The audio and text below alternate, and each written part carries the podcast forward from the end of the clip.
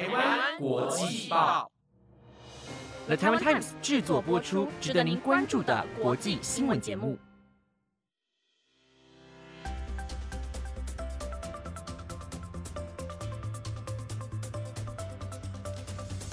欢迎收听台湾国际报，我是维安，马上带你来关心今天十月十号的国际新闻重点。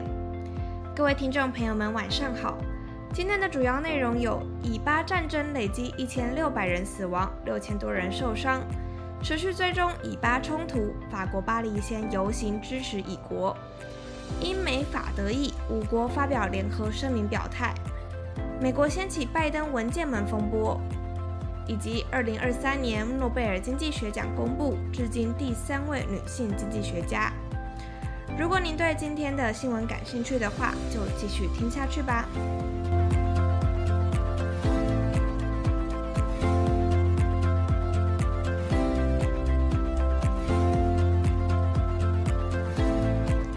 首先带您持续追踪以巴战争。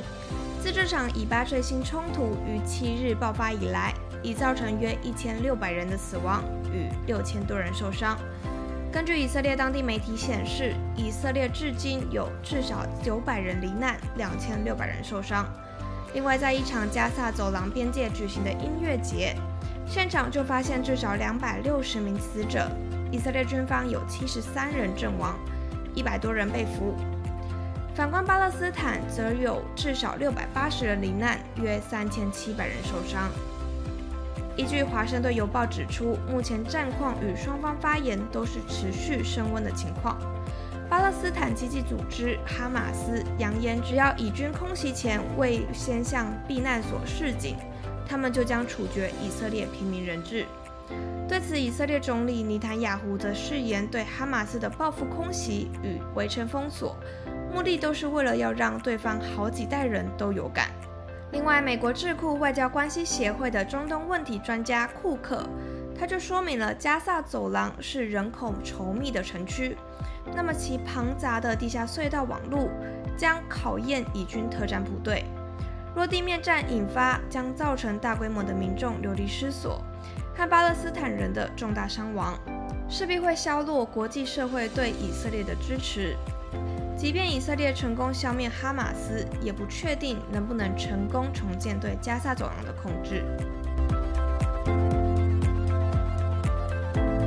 第二则新闻是在哈马斯发动攻势两天后，数千人在巴黎及几个法国大城市中游行集会，表达对以色列的支持。而法新社记者就指出，在法国犹太机构代表委员会的号召下，就有数千人走上街头游行。其中包括许多年轻人和政治人物。示威者有的横幅上写着“恐怖主义这里那里同样的战斗，支持以色列”，也有人举着的标语牌上写着“声援以色列，打击恐怖主义”。其中出现次数最多的口号之一就是“释放人质”。另外，在星期一晚上，埃菲尔铁塔和法国国民议会都穿上了以色列国旗的颜色。在波尔多，数百人聚集在市中心的大型犹太教堂前，表达他们对哈马斯袭击世界的震惊。而其中一些人也是举着以色列的国旗。法国马赛拥有最大犹太社区和穆斯林社区之一，有近五百人聚集在政府门前默哀。现场没有横幅或标志，只有两面巨大的法国国旗和两面巨大的以色列国旗。而在里尔，社会党籍的市长奥布里出席了该市的集会，谴责了哈马斯的恐怖行为是没有任何理由可以证明其合理性的。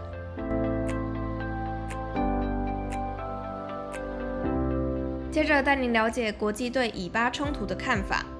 英国首相舒纳克、法国总统马克宏、德国总理肖兹以及意大利总理梅洛尼，在和美国总统拜登通话后，就发表了联合声明，明确谴责哈马斯突袭以色列的恐怖主义行为。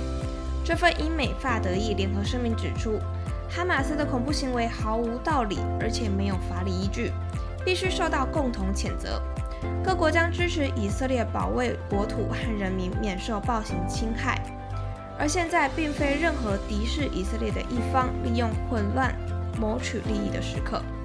土耳其总统则表示，土耳其正尽一切努力结束以巴冲突，并确保尽快恢复平静。再来，我们将焦点转移至美国近日掀起的拜登文件门风波。美国总统拜登在其担任副总统期间的私人办公室和位于德拉瓦州的律所，先后被人发现不当保留政府机密文件。白宫今天表示，拜登已接受问话，作为执法当局调查的一环。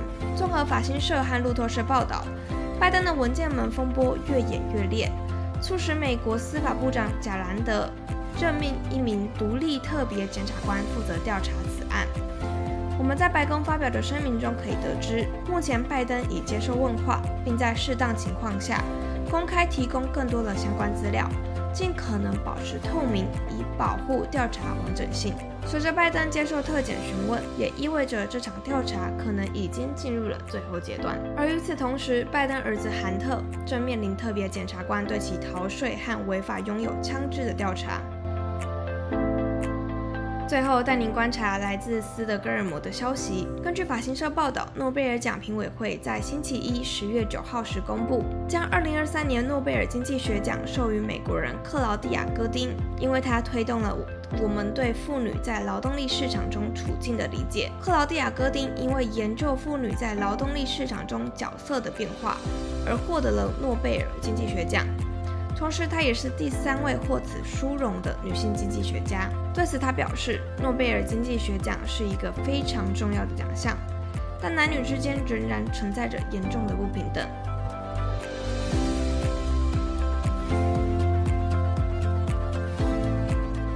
以上就是今天的新闻内容。今天是一年一度的国庆日，大家是怎么度过连续四天的国庆连假呢？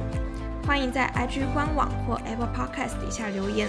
我是伟安，我们下集再见。